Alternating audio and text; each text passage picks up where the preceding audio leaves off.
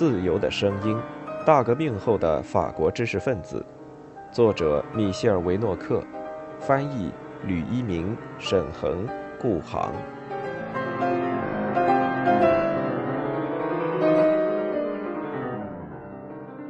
在他们回国之后，伯蒙在萨尔特省开始撰写关于监狱制度的报告。接着，他又返回巴黎，以便确保与托克维尔的合作。阿列克西尽管有一段时间精疲力竭，但仍同意前去参观土伦的苦役犯监狱以及日内瓦和洛桑的新监狱。但是，甚至托克维尔自己也说，论美国的监狱制度及其在法国的应用，主要出自伯蒙之手。在1833年1月发表的这一报告获得了法国蒙蒂翁奖。并且因受到好评，而在1836和1844年两度再版。在这期间，古斯塔夫·德·伯蒙因为拒绝作为检察官介入一件与其同身份的人的案子，被解除塞纳省初审法庭代理检察长一职。托克维尔立即与伯蒙团结一致，两人均登记加入律师团。这使托克维尔得以在蒙布里松重罪法庭为他朋友、被贝里公爵夫人鲁莽行动牵连到的路易德·凯尔戈莱辩护。在政治上未对公爵夫人的未遂行为给予任何宽容的托克维尔，在为朋友辩护时发表了令人感动的演说，后者最终被宣告无罪。托克维尔在1833年夏天期间开始写关于美国的著作。起初，他打算与伯蒙合写，并在第一版的《论美国的监狱制度及其在法国的应用》中，曾预告他们将合写一部关于美国的制度和习俗的著作。但是在共同协商之后，两人决定分开行动。伯蒙写的是长篇小说《玛丽》，而托克维尔则将写一部题为《论美国的民主》的论著。托克维尔向他的朋友空论派众议员迪维吉耶·德奥哈纳解释说，他不喜欢参考在他之前出版的关于美国的书籍，只想强制自己去读在旅行中写的笔记以及档案文献的笔记，并向他为此而在1834年初约好的一位住在巴黎的美国人弗朗西斯·利皮特请教。托克维尔与伯蒙好友相互校阅手稿，进行讨论，予以订正。《论美国的民主》第一卷发表于1835年1月，这一著作迅速取得了巨大成功。《辩论报》一位名叫萨尔旺迪的固定撰稿人，分别在1835年3月23日和5月2日写了两篇高度评价这一著作的文章。圣伯夫同样于四月七日在《时报》上发表类似文章。圣伯夫写道：“该书的每一个章节处处证明，这是一位最出色和最坚定的人，一位最擅长政治观察的人。在政治观察方面，自孟德斯鸠无与伦比的不朽之作问世以来，这是少有的既恢宏大气又扎实可靠的佳作。”这篇文章引来托克维尔的致谢，先生，请允许我将您对美国民主的判断与更为重要的东西联系在一起，即看到我们之间建立的联系得以维持并变得更为频繁。我情不自禁地相信，在我们之间存在许多互通之处。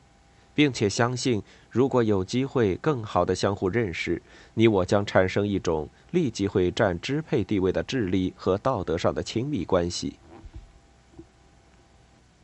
夏多布里昂是他把托克维尔带到雷卡米埃夫人在林中修道院的家中。基佐、拉马丁、卢瓦耶克拉尔、莫莱，这人把托克维尔介绍给卡斯特拉纳夫人。卡夫尔。曾评价这本书是现代最值得引人注目的著作，也对此予以了赞扬。伯蒙的小说《玛丽》或《美国奴隶制》也获得了同样成功，在1835至1840年间出了五版。固执的反对托克维尔论著的文章出自《法兰西报》的正统主义者，他们嘲笑托克维尔把美国这样不值得推崇的共和制拿来作为榜样。与之相反，英国人却因能在该著中找到如此多反对美国共和制的论点而感到高兴。不管究竟如何，托克维尔的声誉一举得到提高。这位贵族竟然能够如此无拘无束地谈到一种能为他的客观和精神自由辩护的民主。雷米扎写道：“托克维尔的巨大优点是表达了他自己的见解。”在反对大革命的保皇主义怀抱中长大的他，已经绝无仅有的通过观察他所处的时代摆脱了束缚。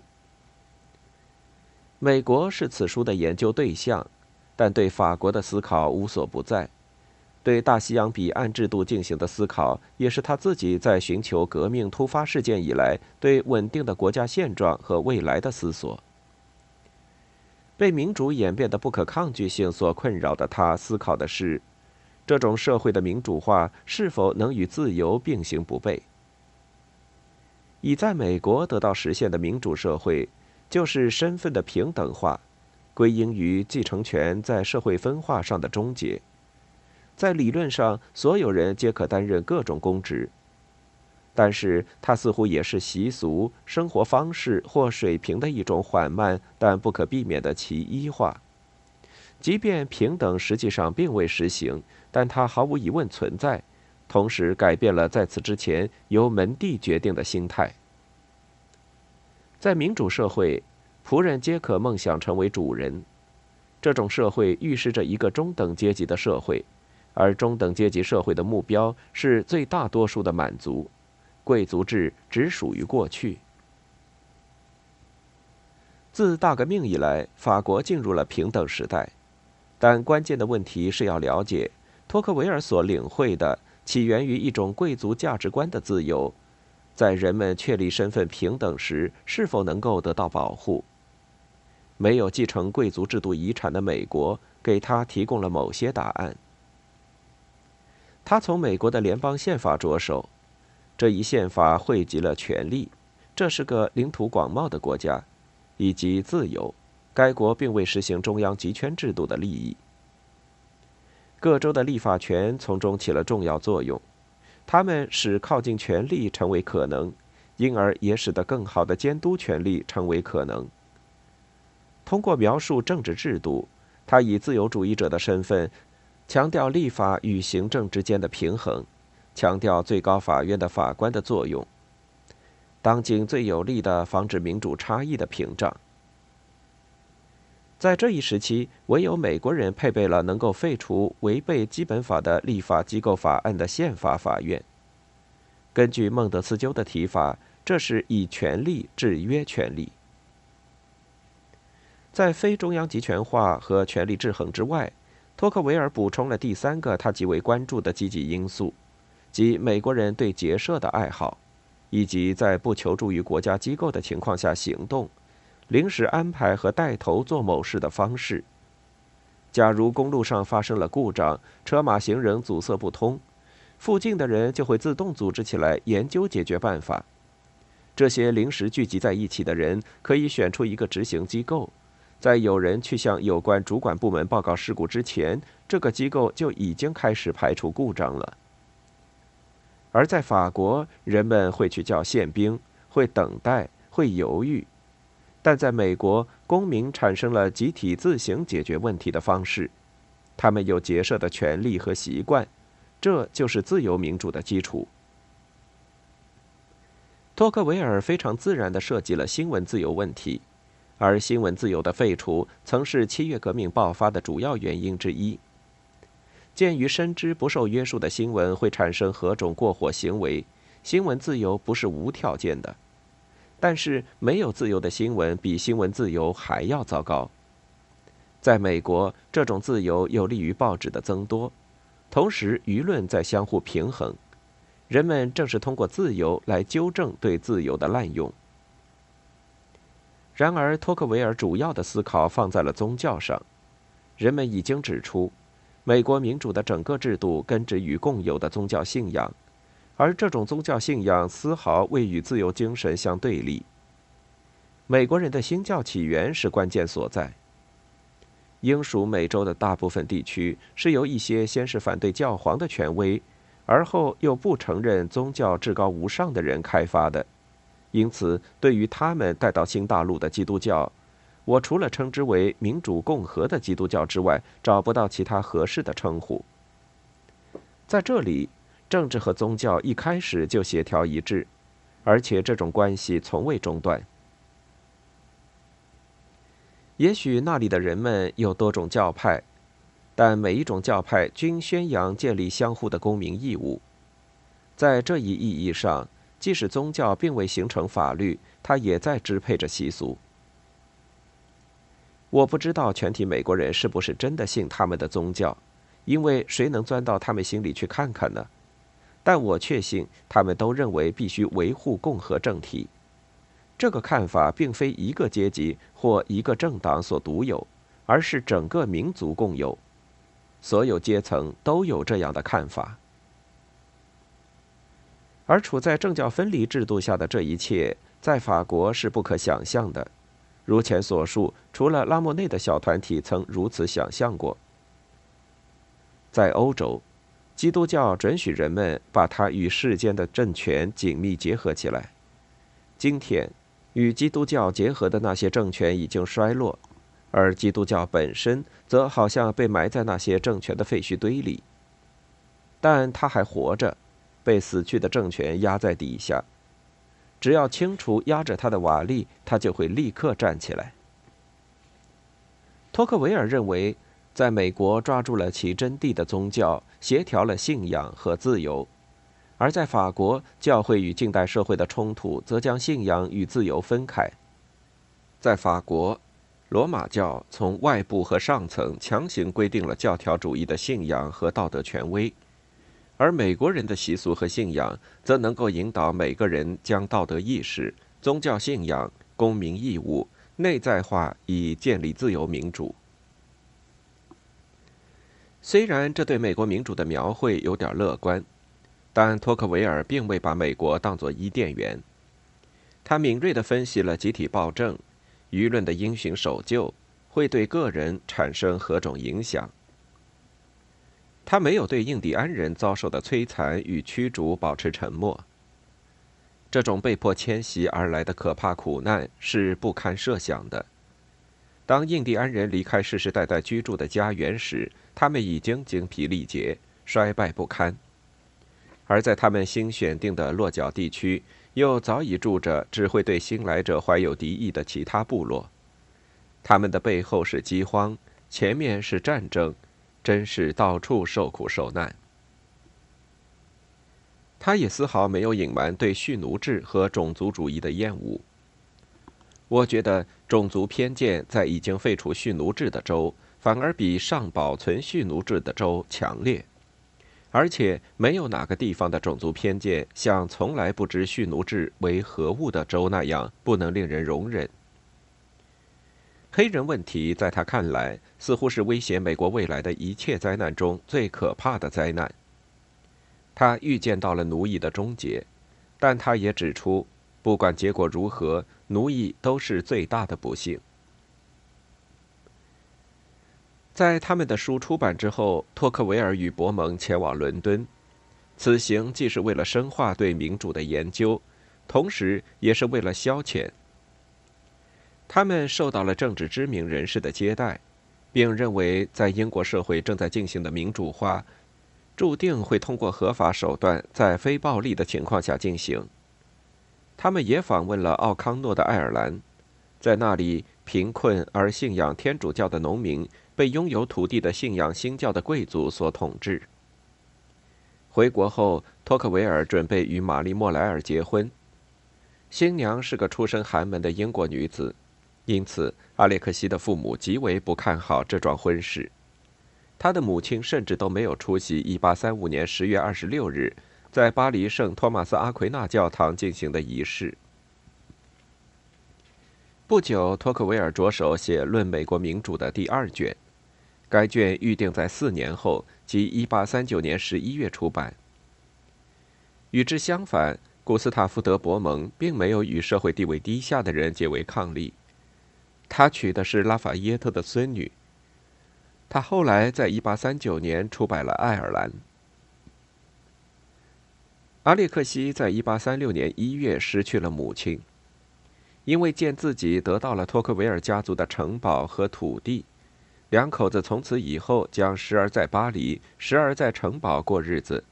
该城堡位于瓦洛涅与瑟堡之间的科唐坦海角。在完成《论美国的民主》的书稿之前，他撰写了一篇关于贫困的回忆，这是一个使他思索不已的题材。他在文章中表现出对工人工业协会的兴趣，虽然他不认为这种丰富的观念已经成熟。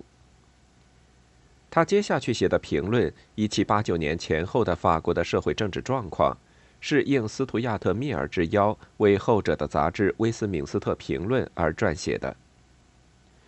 如果说他对旧制度的描述旨在使英国读者理解法国的特殊性，那么，其中心主题依然是纠缠他已久的问题，即从贵族制社会转入民主制社会。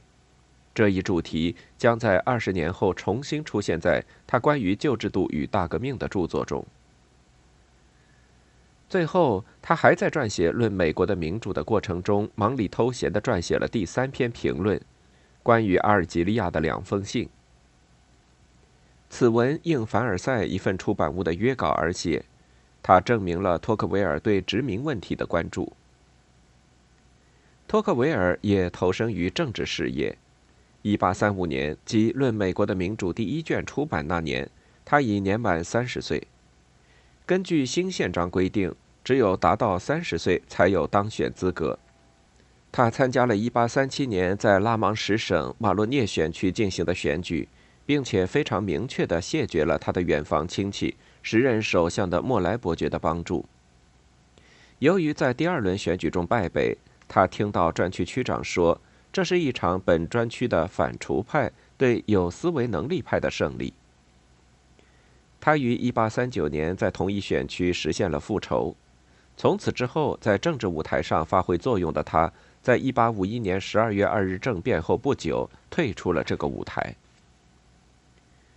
这一切耽搁了《论美国民主》的写作。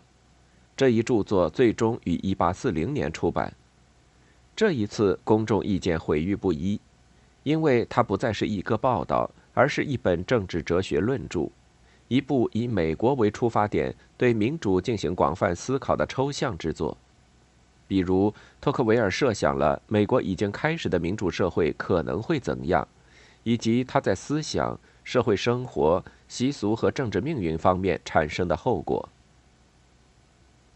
在思想方面，他预见到舆论的统治、占支配地位的功利主义、语言的退化和文学工业的发展。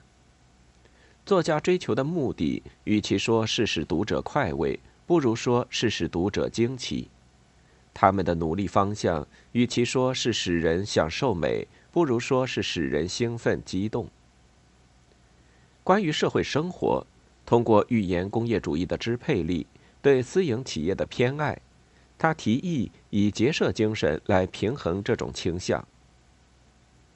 要使人类打算维持文明或走向文明，那就要使结社随着身份平等的扩大而正比的发展和完善。托克维尔敦促人们警惕那些威胁过于满足的社会的危险。在这种社会中，公民会忽视公共事务，而野心家则可能会利用这一点。他鼓励公民提防以缺席或不被关注的民众之名义说话的派别。在习俗方面，托克维尔感到他们在变得简单，贵族的习惯准则注定要消亡。他看到妇女地位在平等方面得到改善，强调将诱惑大多数人的金钱崇拜。我承认，我对民主社会的担心主要不是人们欲望过大，而是它的平凡。因此，我觉得最可怕的是，在人们不断忙于私人生活的琐碎小事当中，奋进之心失去其推动作用和崇高目标。人们的激情既没有昂扬，又没有低落，结果社会日渐走向看似十分安宁，但缺乏大志的状态。最后，在关于民主社会政治命运的章节中，自由主义者必须预防奴役的危险。平等原则可能有助长权力独裁和集中的危险，对特权的仇恨则可能导致无限制的加强国家机器的特权。民主时代的人十分讨厌服从与自己平等的邻人的指点，不承认邻人在智力上高于自己，不相信邻人正直，嫉妒邻人的权势，既害怕又瞧不起邻人。喜欢让邻人时时刻刻感到双方属于同一个主人管辖。顺应这些自然本性的各项中央权力都喜欢和鼓励平等。在路易拿破仑波拿巴政变前十一年，托克维尔已经勾勒出这种民主专制主义的轮廓。像这样的权利会满足每个人的两种敌对情感：需要被引导和仍然渴望自由。托克维尔清晰描述了民主社会具有专制的可能。托克维尔在描述时也会进行规定，他呼吁创建辅助性机构，实行非中央集权化，选举官员，发展社团，增加报刊，并且呼吁公民要警惕。美洲之行激起了托克维尔的乐观主义，但这种乐观主义并非是盲目的。实际上，这位精神贵族谨慎地设想了大众社会。我举目环顾，在许多方面都一样的众生，既无超群者，又无落后者，真为这种普遍化一的情景感到悲怆和心寒，并为这里已不复有社会而遗憾。但是托克维尔并未任由自己被怀旧所压倒，他去表达造物主的观点。对于造物主来说，重要的并不是个别人的荣华富贵，而是全体人的巨大幸福。因此，我认为是衰退的东西，在造物主看来都是进步的。平等也许并不怎么崇高，但它非常正义，它的正义性使它变得伟大和美丽。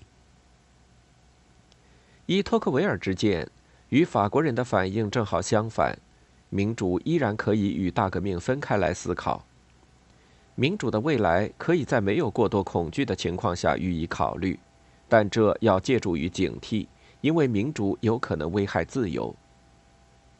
托克维尔注定会在以后修改对美国的描述，他的著作所用的例子主要从美国东部及新英格兰清教徒的美国而来。然而，两个重要的因素发生了变化，其一是西部不断扩大。其二是数量巨大、来源庞杂的移民摧毁了同治社会的观念。利益冲突，这甚至在南北战争前就有。唯利是图、野蛮资本主义、废奴问题和过去的奴隶身份等问题曾。美国十九世纪后半期将显而易见地改变美国民主伊甸园般的外观。民主向来只是一种目的、目标和理想。应当始终检查它实施的制度。尽管如此，很少有政治著作比托克维尔这部更具洞察力。在消费社会时代和世俗宗教终结之际，在自己的国家被重新发现之前，长期以来，托克维尔在昂格鲁萨克逊国家比在法国还要有名。阿列克西德·托克维尔于1839年当选为众议员。于1841年以36岁的年龄入选法兰西学院，他是雷米扎口中我们时代最伟大的人之一，并且将一直是人们谈论的对象。